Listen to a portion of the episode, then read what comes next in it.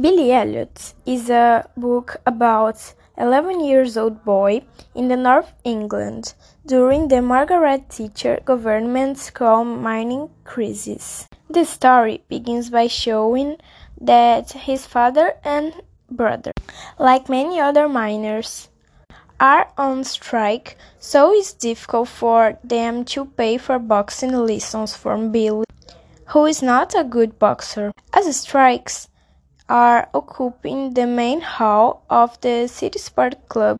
Mr. Ringson's ballet lessons are transferred to the same location as boxing lessons, a situation that catches Billy's attention.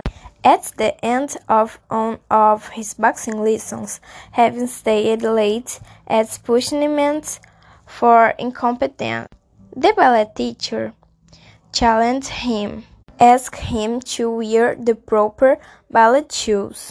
And suddenly the boy is practicing his first ballet moves. He falls in love with ballet, begins to take it seriously, study and persistently on the sly. He manages to keep his passion a secret until one day his father finds out and forbids him to attend classes.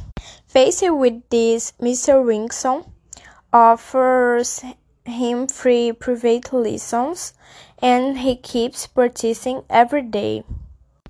At that moment, after attesting to Billy's discipline and talent, the teacher proposes him a goal, an audition at Royal School of Ballet.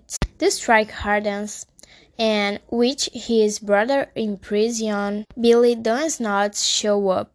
Faced with his absence, the teacher goes to his house, where he argued with the boy's relatives, who were outraged by the idea of a career dancer.